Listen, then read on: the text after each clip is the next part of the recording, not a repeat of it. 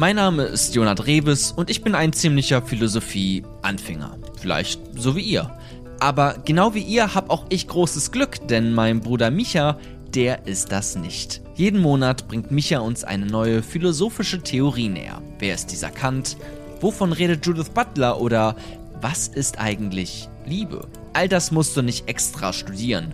Für das zumindest Wichtigste reicht manchmal auch ein einziger Podcast.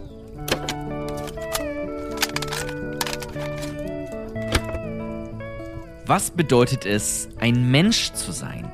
Ein dänischer Philosoph meinte dazu mal, ein Mensch zu sein, das bedeutet Freiheit zu haben und Angst. Ganz recht. Woher diese Angst kommt, wann auch du sie mit Sicherheit schon einmal verspürt hast und wie man nun damit umgehen sollte, das erfahrt ihr in dieser Episode über Sören Kierkegaard.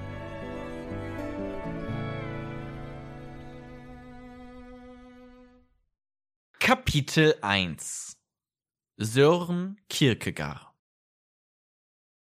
Hallo Jona. Hi Micha. Heute geht es um Sören Kierkegaard, ein Philosophen, mit dem wir uns bisher noch nicht direkt befasst haben. Indirekt aber Passiv, ganz genau. Okay. Sören Kierkegaard ist 1813 geboren und 1855 verstorben. Ja. Rechnest du? Äh, Ach so. Ach so, du willst jetzt, dass ich direkt 42, sagen, wie. Okay. 42. Ich, also was ich im Kopf hatte, war gerade, okay, er ist nicht sehr alt geworden. Okay. Er ist 42, 42, Jahr, 42 ähm, Jahre alt geworden und ist in Kopenhagen geboren Ja. und war ein Philosoph, der ja gut situiert in Kopenhagen äh, sein Unwesen getrieben hat und wie gesagt dann relativ früh verstorben ist. Er studierte Theologie, hörte aber auch immer wieder Vorlesungen der Philosophie und er widmete sich nach seinem Studium der Theologie im Endeffekt eigentlich das äh, dem der Philosophie, dem philosophischen Leben und hatte dann aber auch das, das Glück, dass er aus dem Grund heraus, dass er gut situiert war, ein, ein großes Erbe hatte und auch einfach ein Philosoph äh, sein konnte. Der konnte Texte schreiben, er hat sehr, sehr viel geschrieben und hat, ja, philosophiert. Äh, oft so, ne, dass Ja. die ähm, Philosophen äh, nicht nur gut situiert, sondern auch äh, Theologie studieren. Ja. Also das war einfach noch mal ein bisschen, ja, merkt man eine andere Zeit, ne? Absolut. Dass da noch mal der Glaube wichtiger war vielleicht als heute. Ja, klar. Au- Auf jeden Fall auch äh, in der im Universitären, das das das stimmt, das stimmt. Ja, Kopenhagen auch sehr sehr christlich christlich geprägt. Ja. Er selbst war ein sehr melancholischer Mensch. Man könnte auch depressiver Mensch sein oder sagen.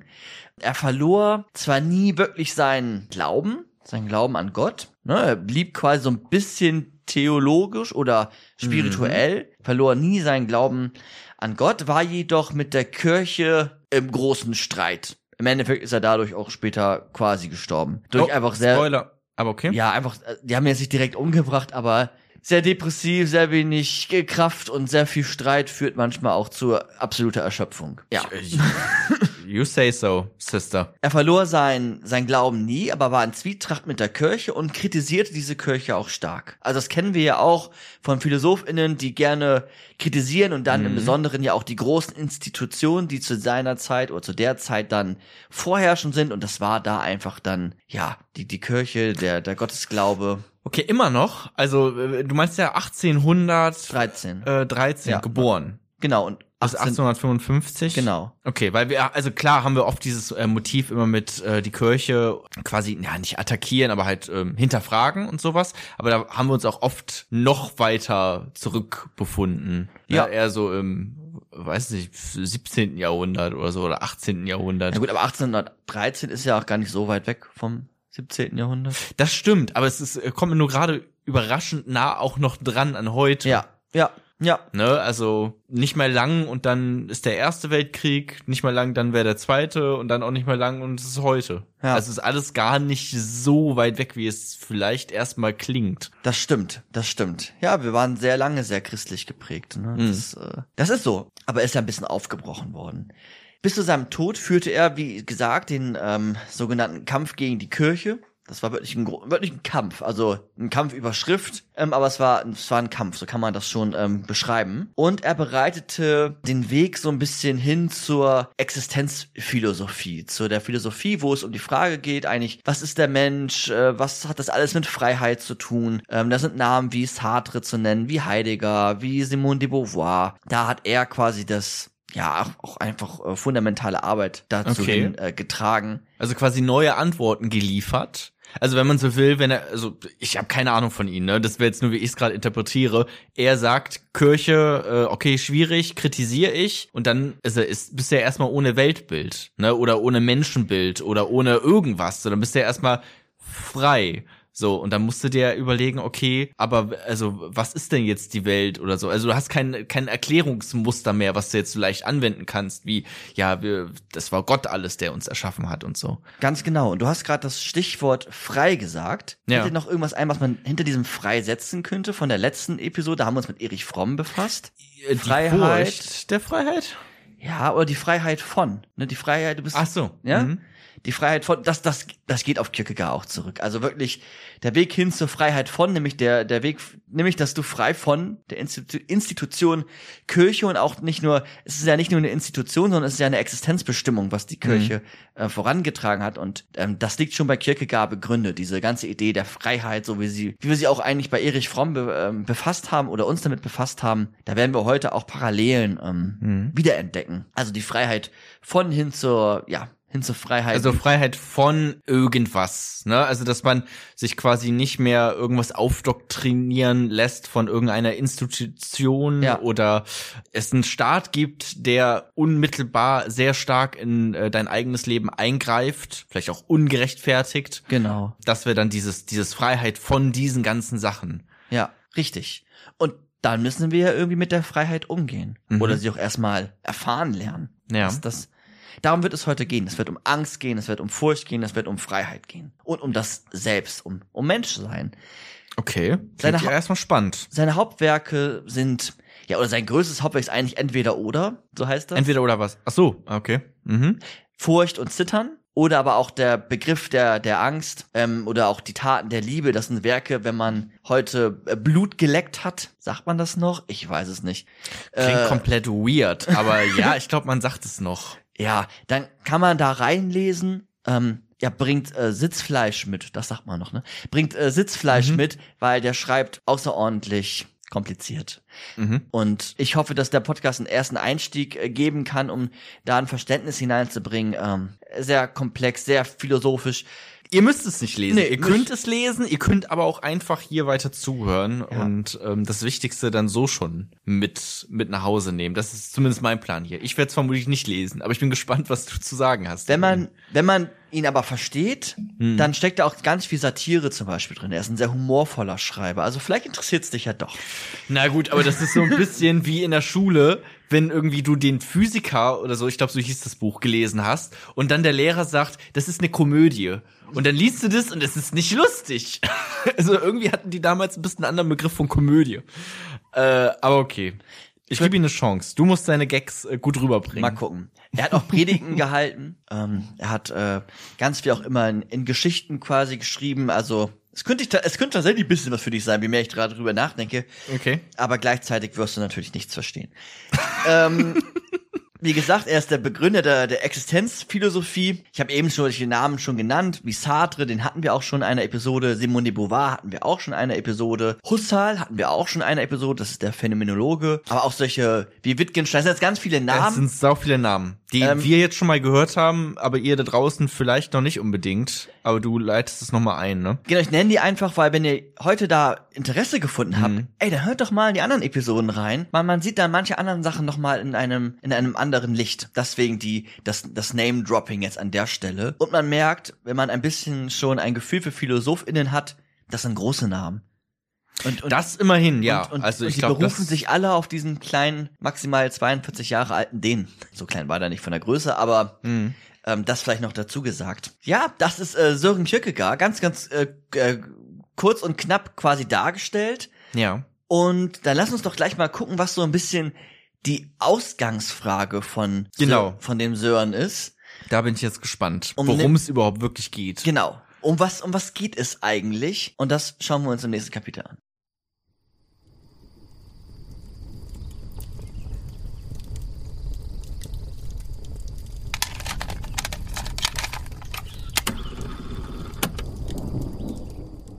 Kapitel 2 Das Selbst Sören Kierkegaard hat sich die Ausgangsfrage gestellt, was heißt es eigentlich Mensch zu sein? Also man kann diese Ausgangsfrage bei ihm finden. Was heißt es eigentlich wirklich Mensch zu sein? Im Besonderen, weil er in einer Zeit gelebt hat, wo das mhm. eigentlich schon, ja, da war die die, die, die Existenz hatte schon immer eine, eine Essenz. Die Existenz war schon immer vorgeschrieben. Ne? Du wusstest, was du ungefähr wirst und was du nicht wirst und wer du zu sein hast, wie du dich zu verhalten hast. Das war alles irgendwie mehr also oder der, weniger der, klar. Mit Essenz meinst du gerade so dieser, dieser Sinn im ja. Leben, der war im Prinzip schon auch von der Kirche, nehme ich jetzt mal äh, stark an, mhm. äh, stark vorgegeben auch. Ne? Genau, genau, von der Kirche und. Also ich meine, der, der Sinn des genau. Lebens genau. war ja vermutlich auch Gott zu dienen. Ja, ne? ja, ganz, ganz runtergebrochen, genau. Und er hat sich jetzt gefragt, naja, ist Menschsein nicht irgendwie mehr so? Was, was steckt da eigentlich, was steckt da eigentlich alles hm. drin in diesen, in diesem Menschsein? Was heißt es, Mensch zu sein? Und das hat nicht nur er sich selbst gefragt, sondern das habe ich auch euch gefragt. Und das werde auch ich jetzt dich fragen, Jona. Ja. Was, was heißt es, Mensch zu sein, bevor wir die mm. Zuhörenden zu Wort kommen lassen? Vielleicht einmal kurz deine Expertise an der Stelle. Expertise ist gut. Ja. Äh, naja, also, was mir da als erstes zu in den Kopf kommt, ist natürlich, okay, was heißt es, Mensch zu sein im Unterschied zu Tieren vielleicht auch, ne? Weil man könnte schnell auch gerade so in, in, in unserer Zeit jetzt auch, wo man viel über Evolution gehört hat und sowas, schnell ja auch denken, okay, Menschen sind auch nur nur Tiere quasi. Aber es gibt ja einen Unterschied zwischen Mensch und Tier und ich glaube, dieser Unterschied ist vielleicht das Interessante. Oder das ist jetzt zumindest das, was mir gerade dazu als erstes einfällt, ja, dass ja. Menschen im Gegensatz zu Hunden, oh oh, nichts gegen Hunde, aber sehr viel schlauer sind. Ähm, warte, ich versuche genauer zu sagen. Äh, also selbstreflektiv also sich selbst reflektieren können, auch irgendwie wissen, dass man stirbt. Ich weiß nicht, wie das bei Tieren ist. Ich glaube, die wissen aber nicht, dass man stirbt. Glaube ich. Das wäre jetzt zumindest etwas, wo ich sagen würde, und das geht ja mit Selbstreflexion einher, ähm, dass ich mir komplexe Gedanken machen kann, auch Gedanken über mich selbst und dann gleichzeitig auch in die Vergangenheit und in die Zukunft blicken kann und so ein umfassendes Bild von mir habe. Und das ähm, und und Geschichten erzählen. Das mhm. finde ich auch. Ich habe ja mal so ein ähm, Buch äh, von Friedemann Karik und Samira El Wazil gelesen, Erzählende Affen, wo die auch quasi, ähm, wo es viel darum geht, dass der Mensch einfach natürlich ein ein Tier ist und das, was ihn aber unterscheidet oder so besonders macht als Mensch sein, ist, dass er sich Geschichten erzählt. Also du hast keine keine Ameisen Kolonie oder es, es gibt ja sogar einen Ameisenstaat, wenn man so will, aber die erzählen sich ja keine Geschichten weiter. Es gibt keine Historie. Es gibt keine keine Geschichte. Es gab nicht den großen Ameisenkampf 1995. Äh, so, mhm. ne? Das ist etwas sehr Menschliches, dieses Geschichten erzählen. Und mir fallen dazu zwei Punkte ein. Ähm, mindestens zwei. Auf der einen Seite das mit dem, dem mit dem Tod. Ich glaube, das human spezifisch ist vielleicht das auch, dass es jederzeit zugleich geschehen kann, dass du dir Gedanken über den Tod machst. Ich glaube, unser Hund, wenn der irgendwie ganz stark verletzt ist, dann wird er auch irgendwie ein Gefühl haben, es könnte jetzt zu Ende gehen. Unterstelle ich ihn jetzt, weiß ich jetzt mhm. nicht. Aber, aber wir als Menschen, wir können morgens aufstehen mit und können uns Gedanken über den Tod machen. Den, den zweiten Punkt, den ich sagen wollte, ist, dass Menschen Geschichten erzählen. Das ist sicherlich richtig. Und das Ameisen keine Geschichten erzählen, ist sicherlich auch richtig. Aber ich glaube, der Sören Kierkegaard würde sagen, naja, das ist ihn noch nicht tief genug, das ist noch nicht philosophisch genug. Also ja, das ist sicherlich das richtig. Das ist absolut nicht philosophisch. ähm, also es, es, es geht noch fundamental. Also welche Voraussetzungen hat der Mensch eigentlich, um Geschichten zu erzählen? Dann wird's irgendwann wirklich ja. philosophisch. Ähm, da bin ich raus. Da bin ich gespannt, was äh, Kierkegaard zu sagen hat, beziehungsweise was unsere Zuschauer zu der Frage zu sagen. Ja, und, haben. und wollen wir da mal reinhören? Ja, ich wollte gerade sagen, so viele gucken uns ja nicht zu, aber die, die ZuhörerInnen. Stimmt, genau. Zuschauer wäre weird. Da würde ich mir Sorgen machen. Dann lass uns doch mal hören, was die Zuhörenden sagen. Für mich heißt Menschsein erstmal, dass wir genauso wie andere Lebewesen auch Bedürfnisse und Triebe haben, nur dass bei uns Menschen auch die Vernunft hinzukommt und das Bewusstsein, also auch die Möglichkeit zum Bewusstwerden der eigenen Situation und der eigenen Freiheit, die auch beängstigend sein kann, dass damit dieser Freiheit erstmal eine große Verantwortung einhergeht und natürlich auch viele Möglichkeiten, die uns erstmal erschlagen können. Ich denke, dass ein Mensch zu sein bedeutet, sterblich zu sein. So, ich weiß nicht, ob andere Tiere das auch wissen, aber ich denke, unser größtes Merkmale ist, dass wir verstehen, dass wir sterblich äh, sind. Jetzt haben wir schon ganz, ganz äh, viele spannende ähm, Aspekte wieder gehört und auch welche, die wir heute im Podcast wiederfinden werden. Also wenn es um mhm. Freiheit geht, also Menschsein heißt auch frei sein. Menschsein heißt auch Angst haben zu können, mit, weiß ich nicht, wie ich mit der Freiheit umgehe. Das sind sicherlich Sachen, die auch ja human spezifisch sind. Und wir gucken jetzt mal so ein bisschen, was Kirke gab, auch wenn er ganz, ganz viel dazu gesagt hat, jetzt wirklich runtergebrochen ähm, was er da so ein bisschen äh, zu wie ich das verstanden habe, so vielleicht auch wirklich. Es ist auch ist ein Werk, wo man auch gut interpretieren kann, so ein bisschen ja. Nietzsche-like. Da gibt's auch mhm. einiges herauszuholen. Mensch, das, das, ist jetzt seine Antwort auf was ist der Mensch oder? Ich ich, ich erläutere das jetzt. Ich eröffne okay, das jetzt so ein bisschen. Okay. Ne? Ich eröffne das jetzt ein bisschen. Mensch ist etwas, was als etwas Radikales verstanden werden kann, was sich immer auch selbst bestimmen muss. Also Mensch als, als etwas sich radikal selbstbestimmendes. Jedes Individuum muss sich selbst bestimmen. Wir sind nicht notwendigerweise ein Teil eines Systems, zum Beispiel einer Kirche, sondern wir müssen handeln, um Teil eines Systems sein zu können. Also es ist immer eine Entscheidung, die dem vorausgeht, sagt Kierkegaard. Er sagt, Leben ist durch Handeln und Handeln durch Entscheidungen bestimmt. Immer bestimmt.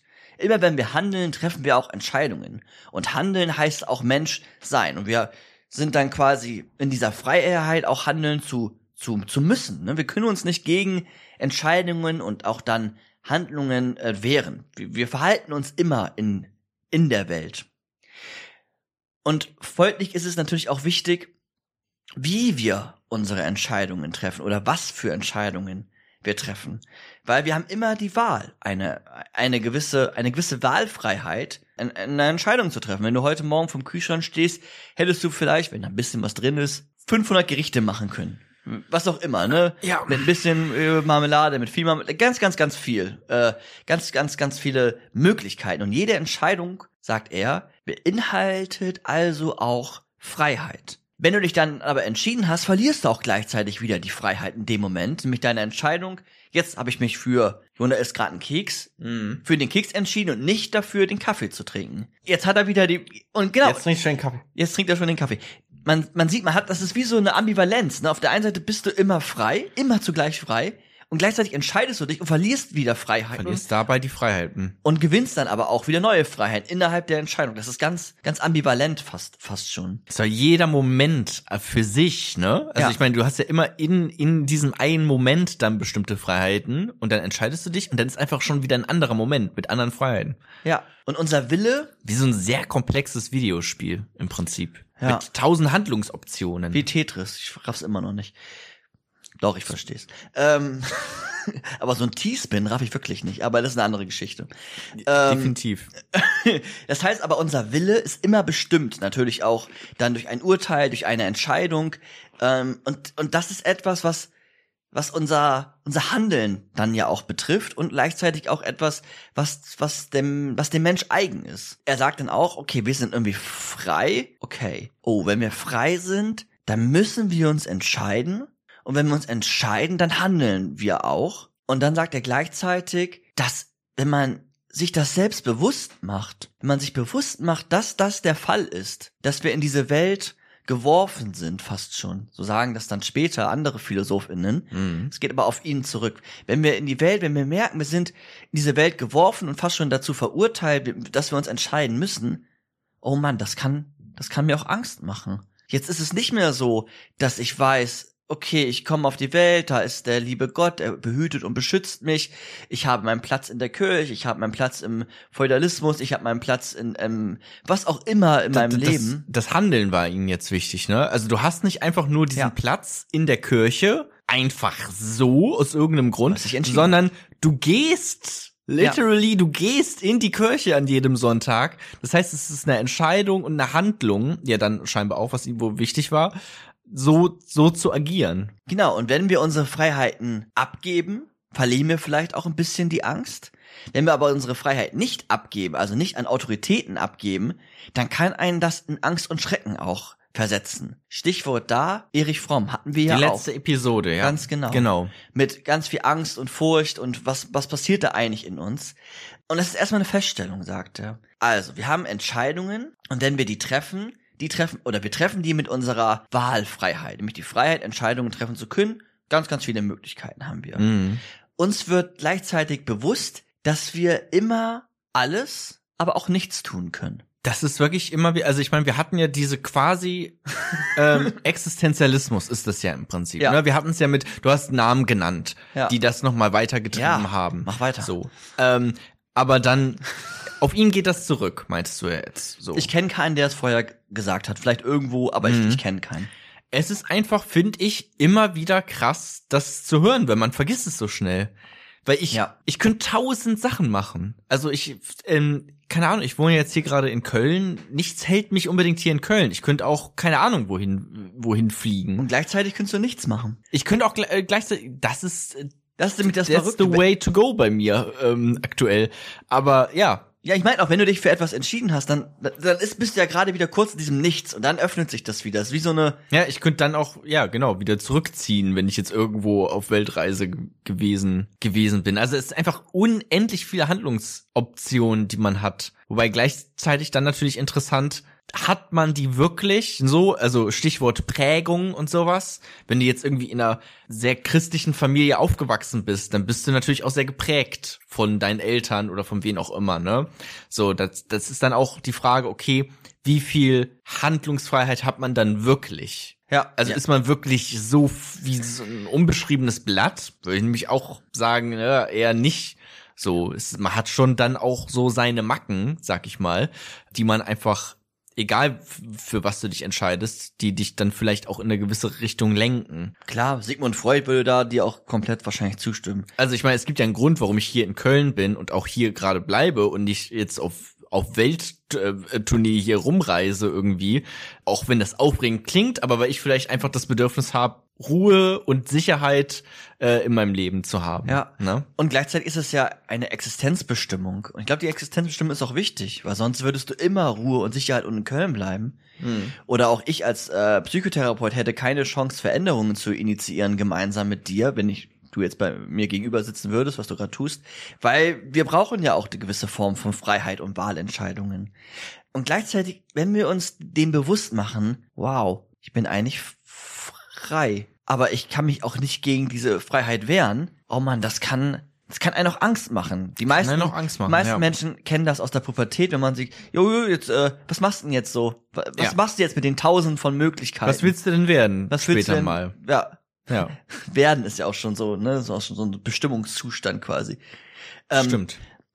Und er sagt jetzt, dieser Gedanke der Angst, das zieht er jetzt quasi eine Schlussfolgerung aus dem bisher Gesagten. Da sagt er, Zitat, Angst ist der Schwindel der Freiheit. Angst ist der Schwindel der Freiheit. Keine Ahnung, was das bedeuten soll. Ich lasse es jetzt erstmal so stehen, Hä? weil ich, weil ich das Okay. äh, im Laufe der Episode entweder erschließt ihr euch das selbst und Ja. spätestens im dritten Kapitel werde ich aber auch ganz konkret erläutern. Aber einmal mal Mhm. zum, zum erstmal zum Mitdenken. Ihr habt diese Wahlfreiheiten, ihr habt diese Freiheit, ihr habt diese Angst, die durch diese Freiheit entsteht und Angst ist der Schwindel der Freiheit, sagt er jetzt. Spannend erstmal. Das stimmt. Schwindel- Weil Sch Schwindel auch mehrere Sachen bedeuten kann, ne? Ja, Also Schwindel im Sinne von Täuschung ja. oder Schwindel im Sinne von, naja, wie Höhenangst. Bleibt mal beim zweiten.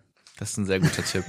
Okay, wir denken alle gemeinsam drauf rum. Weiter jetzt, als letzten Punkt, wenn es um das Selbst jetzt erst einmal geht, bevor wir uns um Angst und Furcht im Genauen be äh, befassen werden, sagt er, dass das Selbst, also wir sind immer eine Synthese, also ein, ein Zusammenschluss quasi, zwischen einmal der Möglichkeit, der Welt als Möglichkeit, als Möglichkeitswesen und als Notwendigkeit. Ist jetzt, er sagt dazu ganz viel, aber ich, ne, ich habe jetzt das Leichteste quasi da rausgegriffen. Ja. Aber wir haben immer eine Möglichkeit bei einer gleichzeitigen Notwendigkeit. Wir müssen uns immer notwendig entscheiden für eine Möglichkeit, die Ich verstehe gerade gar nichts. Okay, dann mache ich Äh, ganz einfach. Ja, mach mal ganz einfach. Ich habe jetzt die Möglichkeit, etwas zu trinken. Mhm. Und gleichzeitig habe ich aber auch die Notwendigkeit, mich jetzt immer für etwas zu entscheiden. Ich könnte mich gegen das Getränk entscheiden, ich könnte weiter sprechen. Ich muss mich jetzt gerade entscheiden, was ich machen will. Aber ich habe ganz viele Möglichkeiten. Ich kann aufhören zu reden, ich kann einen Podcast machen. Ich kann Okay, also mich auch das, das, das Nicht-Trinken ist eine Entscheidung. Genau, und eine Und- Notwendigkeit. Weil und es ist eine Notwendigkeit, weil du dich, weil du handelst ja immer. Richtig. Es ist quasi dieses, äh, man kann nicht nicht kommunizieren.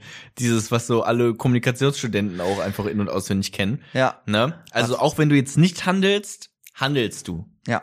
Du bedienst dich immer auch deiner Freiheit. Und sei dir das bewusst, dass du dich immer auch deiner Ja. Freiheit Und das ist diese bedienst. Notwendigkeit, Ja. ne? dass du dich immer äh, deiner Freiheit bedienst. Ja. Also auch, keine Ahnung, wenn du irgendwie siehst, wie irgendwo ein Verbrechen begangen wirst und äh, du sagst einfach, äh, damit habe ich nichts zu tun, dann ist das eine Handlung. Dann hast du hast in dem Moment etwas damit zu tun.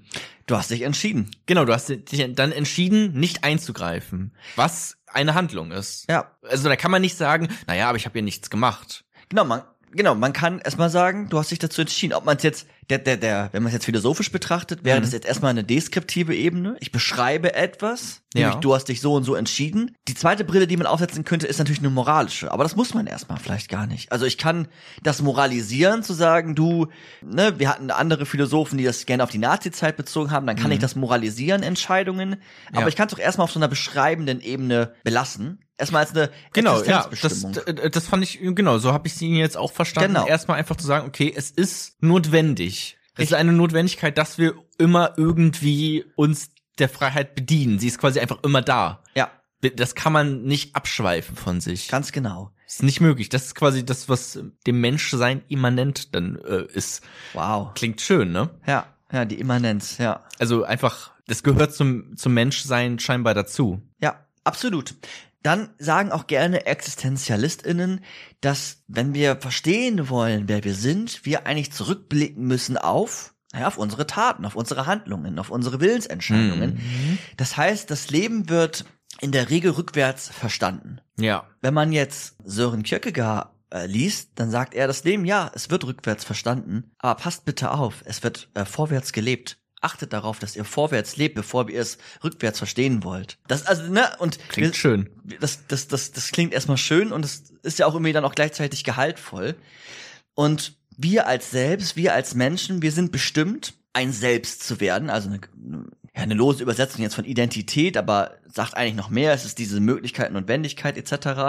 Aber wir sind bestimmt ein Selbst zu werden und das ist auch unsere, es ist, es ist unsere Aufgabe, zu der sind wir verurteilt innerhalb der Freiheit. Wir müssen entstehen, außer wir beenden unser Leben und flüchten davor, aber wir, wir entstehen, wir werden. Ne? Wir sind immer ein Werden. Und ähm, Ist das einfach, weil wir immer handeln, dass man, ne? Genau. Und nicht ein anderer gestaltet dein Leben, sondern du gestaltest dein Leben. Die Kirche gestaltet nicht dein Leben, sagt er, sondern du gestaltest dein Leben mit dem Eintritt und der Zustimmung, dass du den moralischen Prinzipien, jetzt nehmen wir mal das als Beispiel einfach, Ja. dass du den folgen willst. Erstmal beschrieben. Das kann total schwer sein, das kann, ne, wir, wir können das alles noch weiter aufhängen, aber einfach nur als Existenzbestimmung und das, ne, und dann wirklich dieses, auch eine Bejahung gleichzeitig zum Leben, ne, zu sagen, okay, aber lebe auch. Du musst leben, lebe und lebe vorwärts. Guck nicht immer nach hinten, lebe vorwärts. Das werden wir am Ende des Podcasts vielleicht auch nochmal aufgreifen. Das, das ist ist schon so ein Grundprinzip. Auch lebe vorwärts, äh, sei mutig, auch vorwärts zu leben.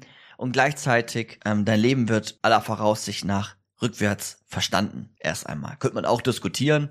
Aber warum, also sagt er, also lebe vor, also jetzt so als Aufforderung, aber es ist ja quasi unvermeidbar, oder? Es ist unvermeidbar, ja. Vorwärts zu leben. Ja, es ist Okay. unvermeidbar und gleichzeitig ja auch eine Aufforderung insofern, so habe ich das zumindest gelesen, sich seiner Freiheit äh, Bewusst zu bewusst, zu. Okay. bewusst zu werden. Mhm. Ja, das ist das Selbst bei ihnen. Erst einmal. Also wirklich diese, diese Immanenz der Freiheit, so nenne ich es jetzt mal, so wie du es gerade so ein bisschen ausgedrückt hast. Das ist das Selbst. Das sind wir. Das bist du und das bin ich. Und jetzt hat das ja natürlich auch etwas damit zu tun, dass jetzt irgendwie noch diese Angst dazu kommt. Dieser Schwindel der Angst vor der Freiheit, diese, diese Angst und auch vielleicht die Furcht vor, ja, vor, vor der Welt, vor, vor allem. Und er hat sich als mir ersten bekannten Philosophen wirklich mit diesem Begriff der Angst und der Furcht befasst, wo man wirklich noch, wenn man sich das, als ich das gelesen habe, habe ich mir gedacht, wow, ich, kann da auch was Therapeutisches rausziehen, ich kann da etwas Philosophisches rausziehen und das werden wir uns jetzt im nächsten Kapitel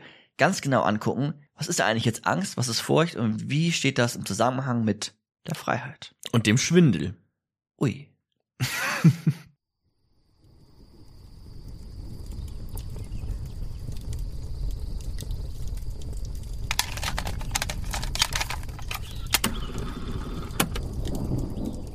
Kapitel 3 Angst und Furcht. Wir haben Angst vor der Freiheit. Ja, wir können Angst vor der Freiheit haben, sagt Sören Kierkegaard. Nämlich die Angst vor Entscheidungen, vor denen wir immer notwendigerweise als Möglichkeitswesen gestellt sind. Angst dann natürlich auch, äh, finden wir natürlich auch in unserem Leben grundsätzlich. Jeder kennt das Gefühl der Angst, ist ein Ja. dominantes äh, Gefühl. Viele Menschen haben ja auch Schwierigkeiten, Gefühle zu benennen, aber so etwas wie Angst, Wut und äh, Freude kriegt man vielleicht noch hin. Danach, wenn ich dich nach Gefühlen frage, vielleicht kannst du noch ein paar nennen, aber irgendwann wird es irgendwie immer weniger. Aber es gibt eigentlich ganz, ganz viele Schattierungen von, von Gefühlen. Ja, klar, da kennst du dich sicherlich besser aus als Psychotherapeut. Ich würde dich jetzt fragen, Mhm. also er unterscheidet jetzt die Begriffe Angst und Furcht. Hättest du da eine spontane Idee, wie kann man das? Ah, du das Sinn? hast das auch schon mal unterschieden bei mir. Deswegen, Ja. ich glaube, ich glaube, Furcht ist auf was gerichtet. Mach weiter, mach und- weiter. Okay, äh, das ist Furcht, was ich jetzt gerade Ja. hab, weil ich Angst vor dir hab. Und Angst, aber Angst ist quasi ähm, einfach sehr, ja, unspezifisch. Es ist, mhm. Und Furcht ist auf was gerichtet, ist es das? Ja, das ist schon mal sehr, sehr, sehr gut. Erst einmal. Vielen Dank. Angst ist enger geknüpft an der Freiheit, weil es et- etwas nicht gerichtetes ist. Ist überall. Ist Ah, okay. umfassend. Weil die Freiheit ja auch überall und Genau. umfassend ist. Und die Furcht ist etwas gerichteteres. Das ist jetzt erst einmal eine begriffliche Unterscheidung. Angst und Furcht, die müssen wir, sagt er auch selbst, gar nicht irgendwie in so einer Präzision im, im Alltag verwenden. Wir können auch die Begriffe im Alltag anders verwenden, das sagt er selbst auch. Ist aber eine begriffliche Unterscheidung, aber die kann hilfreich sein, wenn man sich philosophisch mit einem Thema, dem Thema des, des Menschen an sich, Ja. auseinandersetzt. Also Okay, also jetzt keine für euch da draußen, ja, nicht ein Arschloch sein und Leute korrigieren und Ja. sagen, ja, du hast keine Angst. Weißt du, was du hast? Du hast Furcht. Das vielleicht lieber lassen, so, weil ähm, das gar nicht unbedingt so wichtig ist. Aber man kann's unterscheiden, wenn man jetzt philosophisch hier äh, etwas besser benennen möchte. Genau. Wir hatten vorhin das Beispiel mit, mit Tieren. Er würde sagen, Tiere haben Furcht, keine Angst, wenn man das jetzt äh, äh, darauf Mhm. beziehen möchte. Ne? Tiere haben Furcht. Das ist immer, die Furcht ist auf, auf etwas gerichtet. Ja. Auf eine, auf eine Situation. den oder Metzger. auf ein, auf einen Schmerz. Mhm. Oder auf eine Krankheit. Oder auf eine Person. Die Furcht ist Gegenstand gerichtet. Immer. Ja. Und die Angst hingegen, die Angst hingegen steht in Korrelation, in Beziehung zur Freiheit. Die Angst ist ein umfassendes Gefühl von Bedrohung, von ja, irgendwie was, was auch schwer greifbar ist. Die Angst ist schwer greifbar. Das ist, ist nicht Gegenstand gerichtet, sondern es ist grundlegend angeknüpft an, an der Freiheit, an den, an den Entscheidungen, ähm, die wir immer haben treffen müssen in unserem Leben und auch noch weiter treffen werden. Ja. Und die Angst, ja, ist das Gefühl quasi, was zur Freiheit gehört. Also die Angst ist das Gefühl der Freiheit, sagt er auch so ein bisschen. Und die Angst ist auch der Schwindel der Freiheit, sagt er. Die Angst ist der Schwindel der Freiheit. Im Moment der Freiheit ist nämlich die Zukunft immer offen. Im Moment der Freiheit ist die Zukunft immer offen. Du stehst beispielsweise äh, an einer an einer Klippe, sagt er. Das ist ein kurzes Beispiel. Du stehst an einer Klippe und sagst, naja, wenn ich jetzt hier langlaufe und hier mich irgendwie fortbewege, also die macht man ja manchmal vielleicht auch irgendwie, in Deutschland gibt es nicht so viele Klippen, aber wenn man in Griechenland oder wo auch immer unterwegs ist, du stehst an einer Klippe, stell dir das mal vor, Ja. und du kannst runterfallen. Ja. Und Das ist eine Möglichkeit, ne? Du kannst runterfallen. Du könntest den Impuls äh, zum Beispiel folgen, selbst sogar herunter zu springen. Das ist eine Möglichkeit. Und das könnte dich ja in Angst versetzen, dass du runterfallen könntest, zufällig, weniger zufällig, gewollt. Und allein der Gedanke kommt, der Gedanke, der, der Gedanke, der, dass du das dir antun könntest, dass das geschehen könnte, der kommt, weil du Freiheit hast, weil du Wahlfreiheit hast, weil es die weil es einfach eine Möglichkeit in diesem Universum darstellt. Und das bezie und das inkludiert, das beinhaltet dann auch wiederum die Angst.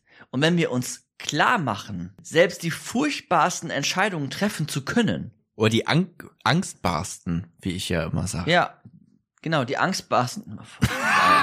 Vollidiot.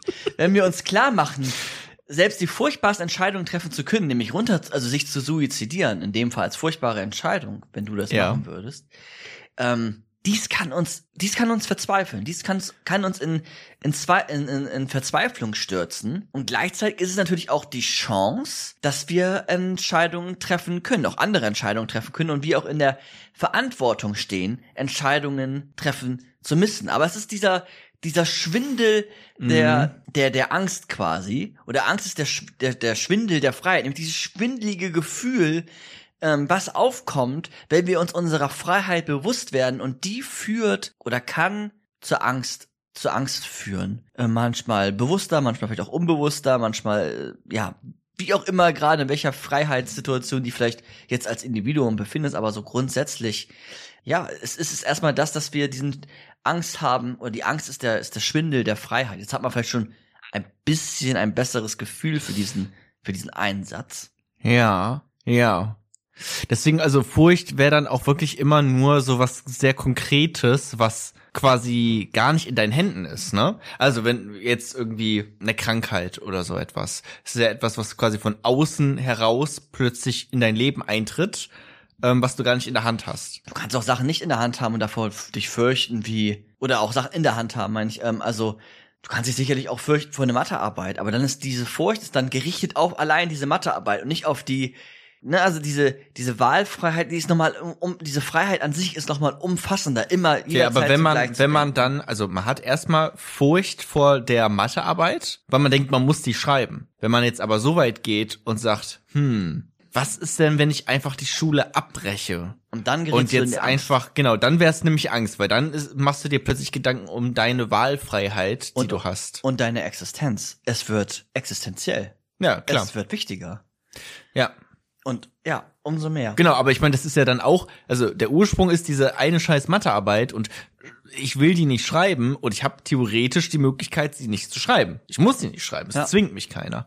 Ähm, und wenn ich mir darüber dann Gedanken mache ähm, und und also über diese Handlungsoptionen mir Gedanken mache, dann wird die Furcht quasi zur Angst.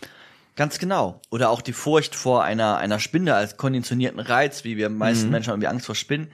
Das ist aber etwas sehr Gerichtetes. Äh, die meisten Menschen haben dann Furcht vor Spinnen, nach Sören Kierkegaard. Ähm, aber die Angst ist etwas Ungerichtetes, etwas Allumfassendes, die eng angeknüpft ist an der Freiheit. Er hat da noch ein weiteres, er hat ganz viele Beispiele. Jetzt ein etwas längeres. Könnt euch leicht äh, zurücklehnen und gleichzeitig bitte sehr gut lauschen und äh, fleißig mitdenken.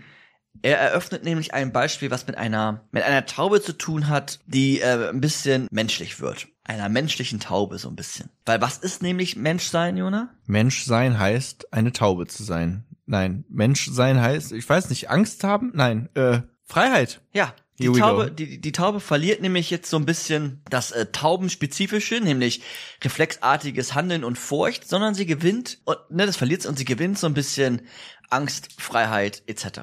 Ja. Also stell dir mal vor, du bist oder du wirst eine Taube. Ne? Du, du kannst ja auch selber sein oder du, du erlebst eine Taube. Und stell dir vor, diese Taube bekommt human spezifische Schübe. Ne? Sie wird das, was ich gerade gesagt habe. Sie wird zum Menschen. Eine wilde Waldtaube wird zum Menschen insofern, dass sie Freiheit bekommt, dass sie Möglichkeiten bekommt und dass natürlich auch die Angst damit einhergeht. Diese Taube, nehmen wir mal jetzt wirklich, du bist die Taube, vielleicht ist es dann einfacher. Die Taube, also du, du genießt dein Leben. Und du kommst da aber eines Tages an einem Käfig vorbei, oder die Taube kommt an einem Käfig vorbei, mit so zahmen Haustauben. Und ganz viele kleine Haus, ne, klein nicht, normal groß, aber Haustauben drinne von einem Bauer, einer Bäuerin. Und du kommst an diesem Käfig vorbei. Wer kennt sie nicht? Die Haustauben, die jeder Bauer bei sich zu Hause hat. Naja, so Brieftauben etc. Brieftauben, ja. Das ist schon eher. Ja, aber die, ja. Sagt man Haustauben? Das habe ich einfach noch nie zum, gehört. Ja, Okay. man kann die auch zum, zum äh, Verzehr. Ja? Ja. Ist das heutzutage ein Ding? Ist, weiß ich nicht. Die Bauern, ey. Verrücktes Volk. Du fliegst dran vorbei und hältst kurz an. Und du, An den sag, Haustauben. und du Mhm. sagst so etwas wie, ihr seid ja hier total eingesperrt. Ihr seid hier gefangen in diesem Käfig. Das ist doch etwas total Schreckliches. Ihr habt gar nicht die Möglichkeit, wie ich, hier rumzufliegen und die Welt euch zu erkunden. Ihr seid hier eingesperrt. Das Ja. ist, das ist doch furchtbar. Die anderen Tauben reagieren darauf und sagen, eingesperrt? Hm. Du tust uns leid. Wir haben hier kein Gefängnis. Es ist kein Gefängnis, sondern wir sind hier in Sicherheit. Guck mal, der Bauer da vorne, der erntet und erntet und er versorgt uns. Er ist immer für uns da. Er schenkt uns Sicherheit. Wir haben hier eine Kontrolle über unser Leben. Und wenn der Winter kommt, und er wird jedes Jahr kommen, das wissen wir schon, dann wird es doch immer ernst. Dann wird es gefährlich. Aber wir sind glücklich. Wir sind glücklich, weil wir sichere Lebewesen sind. Wir genießen das, hier drinnen zu sein. Du mit deiner Freiheit, seh doch mal zu. Die freie Taube fliegt weiter und sagt sich, ach, was wissen die schon? Die sind doch eingesperrt, die sind gefangen. Ich habe hier die Möglichkeiten. Ach Quatsch, was die da wieder erzählen. Und die Taube fliegt nun durch die Welt und sie Bisschen wie ich vorhin mit, äh, ich mache mal eine Weltreise. Ja. Nee, nee, ich bleib mal lieber in Köln. ja, Und ähm, weil mir ja Sicherheit so wichtig ist. Ganz genau, perfekt, nicht? Ähm, die fliegt jetzt durch die Welt und fliegt und fliegt und sieht immer wieder die einzelnen Bauern und Bäuerinnen, wie sie draußen arbeiten. Das fällt ihnen jetzt einfach noch mal mehr auf, weil es wurde ihnen ja vorher von den anderen Tauben gesagt. Und er erinnert sich immer wieder dann an die anderen Tauben und denkt an den Winter. Der Winter, der nämlich noch kommt und das macht ihn langsam Sorge. Vorher hat er eigentlich nie dieses große Problem gehabt. Vorher hatte er nie das Problem. Er hat sich auch keine Gedanken darüber gemacht. Er hatte auch keine Angst oder ähnliches. Doch durch die Erinnerung, ah, die Tauben haben mir das, er, er macht sich ein bisschen Sorge. Mhm.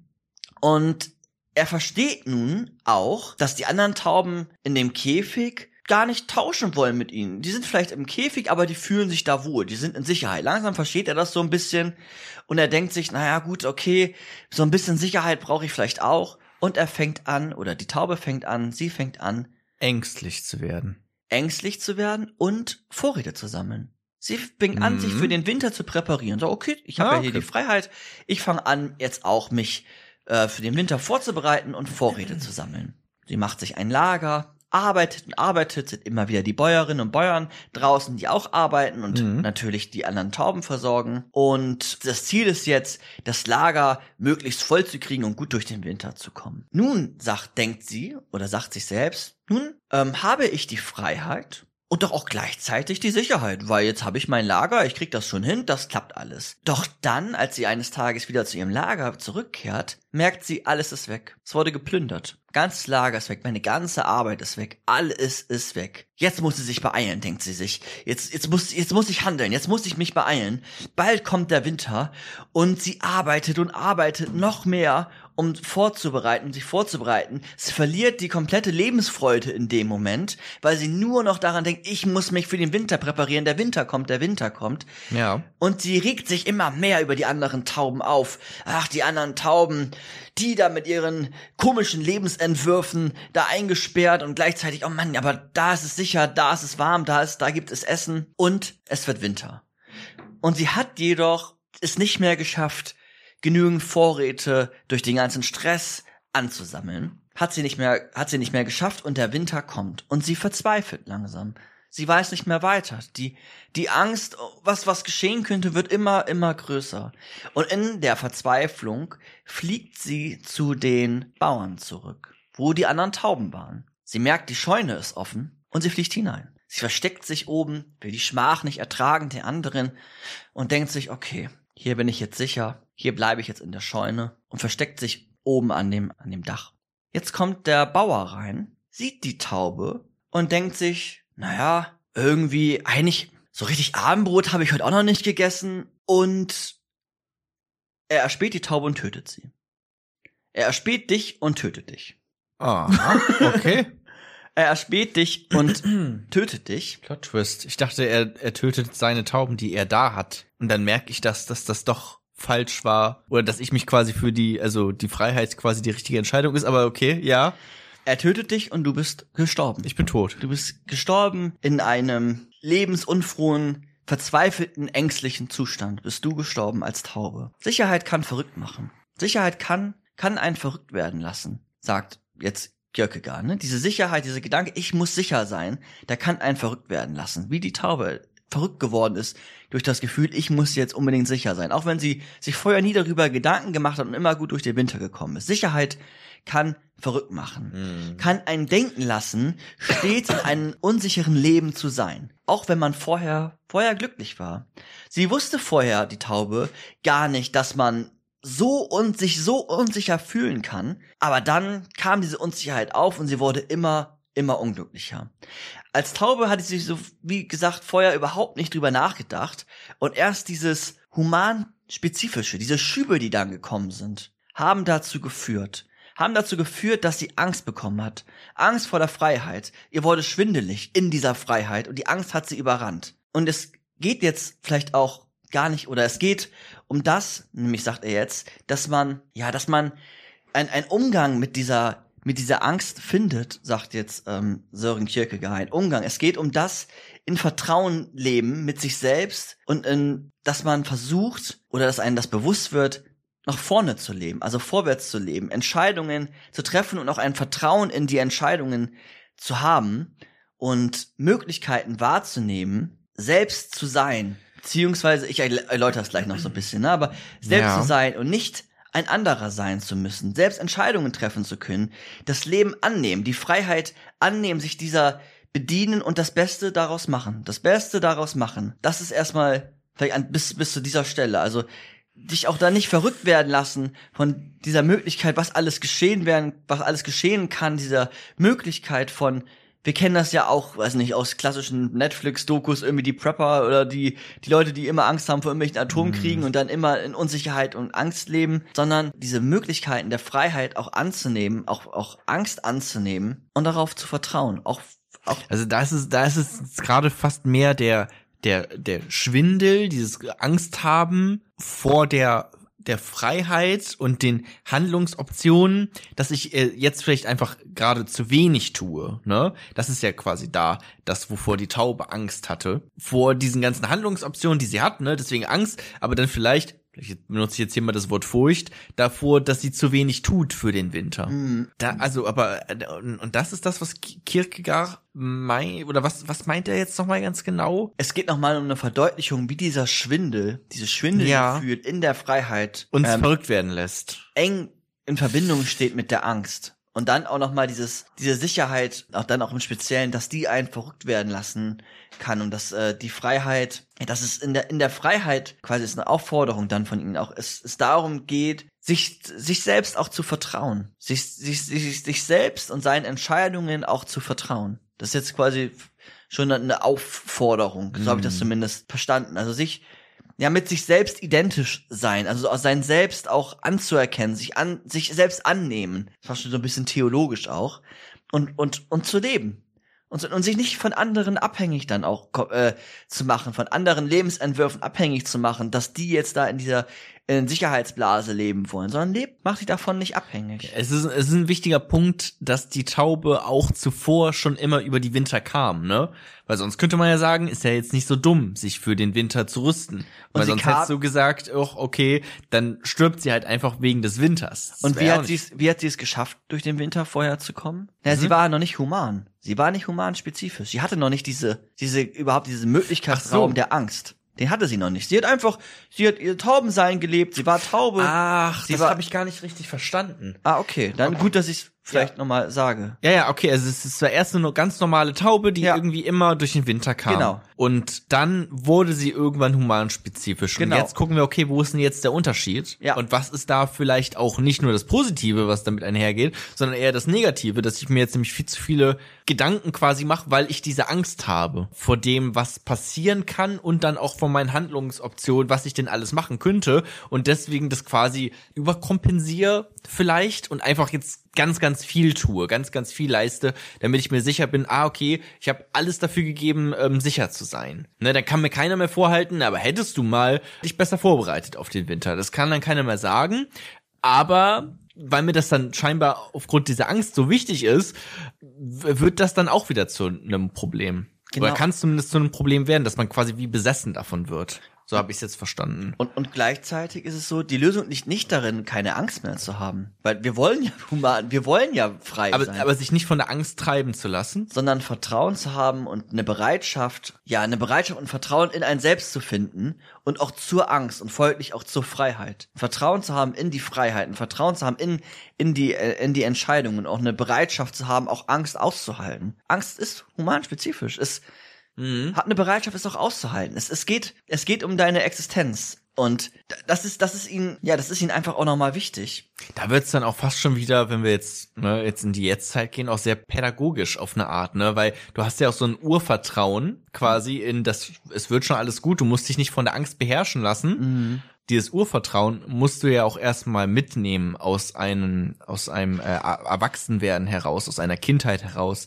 die bestimmte Dinge erfüllen muss, die halt nicht grausam ist, ne? sonst hast du vielleicht dieses Urvertrauen gar nicht. Also ich kenne mich jetzt nicht aus, das ist jetzt so, laienhaft. Mhm. Bist du der bessere Experte dafür, aber da, das ist ja dann das auch, wo man heute äh, ansetzt, oder nicht?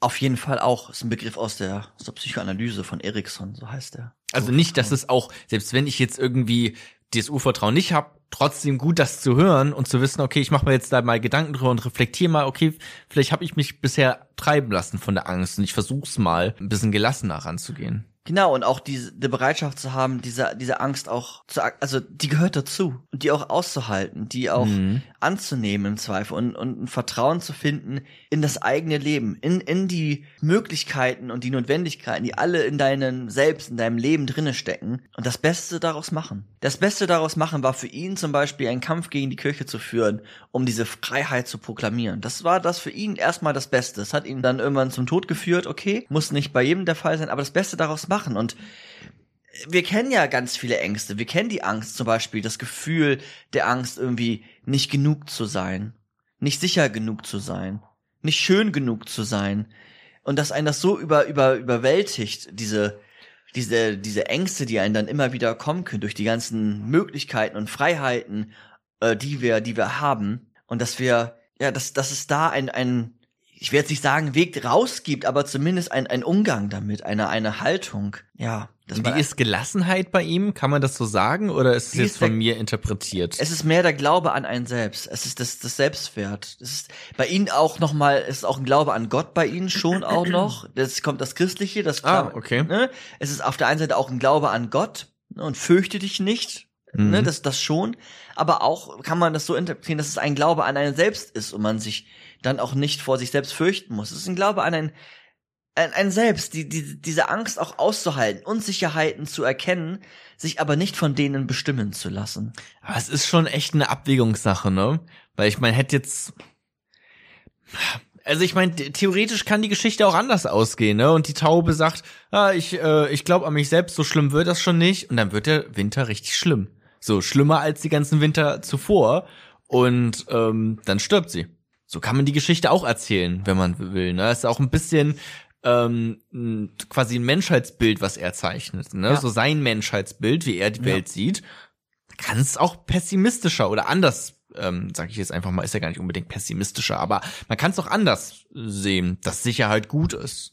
Ja. So, ne? Das ist ja dann vielleicht auch, naja, merkt man ja auch einfach auch in den, in den Parteien, die man jetzt so wählen kann. Da stehen, manche Parteien stehen vielleicht eher für dieses, ähm, diese, ähm, dieses Urvertrauen, dieses, okay, es wird schon alles gut und ich habe ein Vertrauen in mich selbst und ähm, äh, damit einher geht dann auch eine gewisse Gelassenheit ähm, und wir kümmern uns um, wir kümmern uns um die Probleme, die anstehen, aber es, es, es wird schon alles passen und der Mensch ist gut. Und auf der anderen Seite irgendwie, da weiß ich nicht, vielleicht eher CDU und sowas, die natürlich, wo Sicherheit ein sehr sehr wichtiger Wert ist. Ja, und für ihn ist, ist, äh, ist die Erkenntnis der Freiheit das Wichtigste. Und es, es geht auch bei ihm darum, sich mit seiner Existenz auseinanderzusetzen, seine eigene Existenz zum Thema werden lassen. Und das mache ich durch das Bewusstwerden der Freiheit. Und diese Freiheit führt dann auch gerne mal zur Angst. Nämlich, ne, wie, wie die Angst davor, nicht genug zu sein, zum Beispiel, weil man vorher äh, klare Rollen in der Kirche oder sowas hatte, da hat sich das vielleicht gar nicht gestellt, so konkret, aber das kommt dann alles, das da oder auch so eine Selbstwertstärkung, weiß ich nicht, durch gewisse Rollen, die man einnimmt oder ja. man man findet ja für alles irgendeinen Job oder eine Rolle. Ähm, nein, Du bist human. Werde dir dem bewusst und dann befasse dich auch mit dir selbst. Aber sagt er auch, Freiheit ist ein Wert? Also ist ähm, quasi wichtig. Ich habe jetzt einfach gerade noch mal an an die Tauben gedacht und ich habe auch an die CDU gedacht. So und ähm, ob er sagen würde, ähm, naja, ihr stellt hier gerade Sicherheit äh, über eure eigene Freiheit, ne? Weil wenn ich jetzt in einem sehr sicheren Staat lebe, dann ist vielleicht passieren vielleicht weniger Verbrechen, ich werde vielleicht seltener überfallen oder Menschen werden seltener überfallen, aber dafür ist auch alles Video überwacht und ähm, ich habe nicht mehr diese Freiheiten. Ne? Das ist ja immer so eine Abwägungssache. Mhm. Auf der einen Seite ist es erstmal eine Existenzbestimmung und darüber. Was heißt das? Naja, dass, dass auch die, die in Sicherheit leben, eine Entscheidung getroffen haben. Okay. Mhm. Ähm, und sich dann also erstmal beschreibend einfach von genau. ihm. und gleichzeitig wenn es darum geht das auch gegenüber der Kirche äh, zu proklamieren und seine Werke habe ich schon auch als als als Wert habe ich zumindest so interpretiert. Mhm. ist jetzt keine komplette Ethik daraus abzuleiten aber es ist schon auch ein es ist schon auch ein, äh, ein Wert. Aber auch natürlich eine Notwendigkeit weil die Kirche ist ja irgendwann aufgebrochen worden. Wir haben das ja gehabt. Die wir haben jetzt nicht mehr so wir haben die Säkularisierung. Jetzt müssen ja, wir also man muss sich zumindest Gedanken darüber machen dass man in so wenn ich jetzt einfach noch mal bei ich werde immer irgendwie schnell politisch ich weiß auch nicht warum aber wenn ich jetzt in so einem ähm, sehr sicheren Staat leben möchte ich muss mir zumindest Gedanken darüber machen dass ich sage okay, ich möchte in so einem Staat leben. Ja, genau. Also das, das wäre ihnen quasi wichtig. Oder das ist auch einfach existent. So ist es einfach. Dass ich auch immer sagen könnte, ich finde das scheiße, dass ich äh, überwacht werde. Ja, und gleichzeitig auch, verdammt nochmal, diese Angst auch auszuhalten und nicht gleich in Autoritäten oder Institutionen zu flüchten oder in Sicherheit zu flüchten, sondern auch diese Angst, finde ich zumindest, auch auszuhalten und sich auch diese Angst, weil Angst, man kann auch sagen, sich der Angst zu bedienen, weil Angst hängt mit Freiheit okay. zusammen. Also nicht zu überkompensieren ähm, mhm. mit, mit einem Sicherheitsbedürfnis, was nicht unbedingt angebracht wäre. Ich werde auch noch mal eine Sache betonen, die habe ich eben in so einem Nebensatz gesagt. Haben das eigentlich schon, ich betone es trotzdem noch mal an der Stelle. Du bist ein Mensch. Ich bin ein Mensch. Nimm, also jetzt, ich mache jetzt quasi eine Aufforderung. Nimm dein Leben an. Nimm diese Freiheit an. Bediene dich der Freiheit und mach das Beste raus. Aber bediene dich der Freiheit.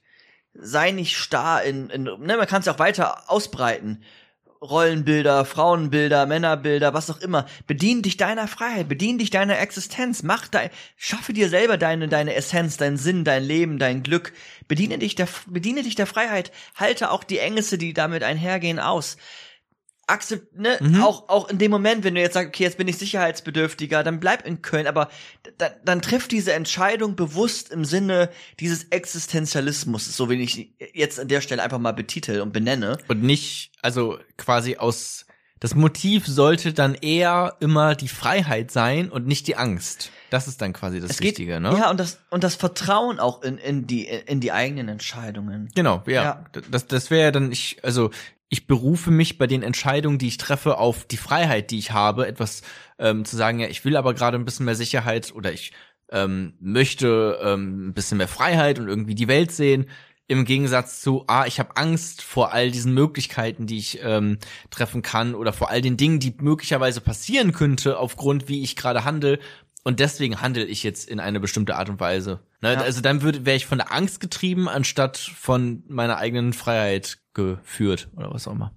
Richtig, richtig. Ja, mach das Beste einfach. Mach das Beste draus und werde dich deiner Existenz, ähm, werde sich der bewusst. Ja, hab, mhm. eine, hab eine Bereitschaft dafür auch. Ähm, und äh, entscheidend ist eigentlich diese Haltung in dem in dem Vertrauen finde ich auch nochmal, was auch was sehr therapeutisches irgendwie beinhaltet. Ja, das war als erstmal äh, Sören Kierkegaard, wenn es um Angst, Furcht und Freiheit als übergeordnetes, humanspezifisches geht und äh, dem Selbst. Ja. Fantastisch. Das, genau, das war's, ich hätte ne? noch einen Satz, den ich ähm, vorlesen würde und stehen lassen gern möchte, zum selberdenken, beziehungsweise vielleicht für den Aufnahmeschluss, aber zum selberdenken. Mhm. Ähm, aber den würde ich erst vorlesen. Ganz zum Schluss, ganz, ganz, ganz zum ganz, Schluss. Ne? Okay, dann sage ich jetzt trotzdem schon mal, äh, wie immer, vielen lieben Dank Micha, fürs Vorbereiten, fürs, fürs Zusammensuchen der Quellen und Einlesen und ähm, das hier zusammentragen und ja, uns, uns erzählen, was Kierkegaard Kierkegaard wird er aber geschrieben, ne? Es wird schon mit einem D am Ende geschrieben, aber das D ist stumm. Okay. Micha äh, nickt, er isst gerade äh, auch mal seinen wohlverdienten äh, Keks. Ähm, nee, vielen, vielen lieben Dank ähm, dafür. Vielen lieben Dank an euch da draußen fürs Zuhören. Äh, mir hat sehr viel Spaß gemacht. Mir hat's wirklich ja, also man kannte ja jetzt vieles schon auch, oder ich kannte vieles schon aus den Philosophen, die wir auch schon hatten mit diesem ganzen Existenzialismus. Du hast Namen genannt, ne? Äh, Sartre, Simone ja. de Beauvoir, äh, etc. Aber ja, es ist immer lustig auch zu sehen, wie etwas oder vieles auf einzelne PhilosophInnen äh, zurückgeht, die dann schon 100 Jahre vorher äh, Ähnliches gesagt haben, ne? Ja. Und es dann doch nur noch mal ja detaillierter, ein bisschen ausgearbeitet wurde von anderen, die dann auch da Lorbeeren eingeheimst haben, äh, wo Sören denen vielleicht eigentlich schon zuvor kam. Und denkt auch noch mal als Aufforderung, denkt einmal einen Satz am Ende vielleicht noch mal nach, mhm. aber auch Denkt noch mal genau über diese Geschichte nach. Also wirklich diese, diese Tauben, die da eingesperrt sind, dann diese humane Taube, die eigentlich, die ist am Ende, die ist ja tragisch gestorben. Eigentlich, ist es ja kein Happy End. Wenn sie aber die Bereitschaft gehabt hätte, sich ihre, ihre Angst auch mal auszuhalten und das, was ich am Ende gesagt habe, auch, Für die, ja. auch ein Vertrauen in das eigene Selbst und sich nicht abhängig machen von anderen Ideen und Gedanken, nämlich der Freiheit als übergeordnetes, was auch immer da hinten links stehen, dann wäre sie vielleicht auch nicht gestorben. Also habt eine Bereitschaft in eure Freiheit, in, in ein Vertrauen auch in euch selbst und gleichzeitig. Das ist eigentlich eine, eigentlich eine schöne Geschichte, weil man auch vers zu verschiedenen Schlüssen kommen kann. Ne? Ja. Andere könnten sagen, ich will die eine Taube sein, andere wollen vielleicht die andere Taube sein, weil ich würde auch sagen, auch die, äh, die da eingesperrt sind, ist jetzt auch nicht unbedingt die schönste Existenz. Ne? Sind auch keine Menschen, ne? Die haben keinen humanspezifischen Schub bekommen. Vergiss das. Ach so, nicht. ja, stimmt. Aber die haben ja. nur Furcht. Aber selbst wenn sie sich ja. ähm, bewusst dazu entschieden hätten, ja. Ähm, Am Ende hast du dich ja bewusst dazu entschieden. Ja. Das ist ja das Spannende. Du hast dich am Ende für die Sicherheit dann entschieden und bist gestorben. Kann man auch so sehen. Und ähm, wozu ihr euch entscheiden könnt, wer uns bei Patreon zu unterstützen, um jetzt mal langsam wieder in diesen, äh, wir haben es ja eigentlich, ähm, äh, die Folge ist vorbei. Ähm, nee, unterstützt uns gerne, wenn ihr, ähm, ja, wenn euch das hier gef äh, gefällt und ähm, ihr wollt, dass, dass wir hier auch noch schön so weitermachen können wie bisher, dann unterstützt uns doch bei äh, Patreon oder Steady. Ähm, Links dazu findet ihr bei unserem Instagram. Da haben wir so in der Bio einen Link, da kommt ihr dann zu diesen ganzen Seiten, wo ihr uns ähm, finanziell supporten könnt, wenn ihr das möchtet. Würde uns auf jeden Fall freuen. Gibt's auch so ein paar Benefits dann immer.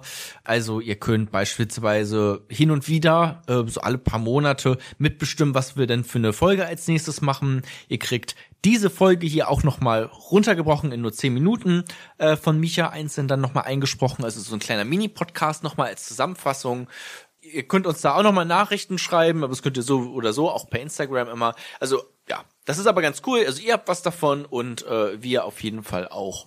Ähm, genau, das wäre super, wenn ihr da mal reinguckt. Ansonsten vielen lieben Dank fürs Zuhören und was auch noch ein Benefit ist bei äh, Patreon und äh, Steady ist, dass ihr in jeder Folge dankend erwähnt werdet. Und ähm, das äh, machen wir jetzt. Auf der Seite von Patreon unterstützen uns nämlich folgende Menschen, wo wir noch mal ein ganz extra besonders dickes Dankeschön sagen möchten, nämlich einmal Torus 83, Udo, Susanne, äh, ich lese jetzt einfach mal immer nur die Vornamen vor. Ich weiß ja nicht, wie sehr ihr hier genannt werden wollt. Melanie, Katharina, Anime Dreams, Thomas, Philemon, Patrick, Dirk, Emanuel, Lobus, Ernst, Jenny, Lena, Mira, Metapaffein, Philipp ist auch dabei, Max unterstützt uns, Samuel unterstützt uns, Jette,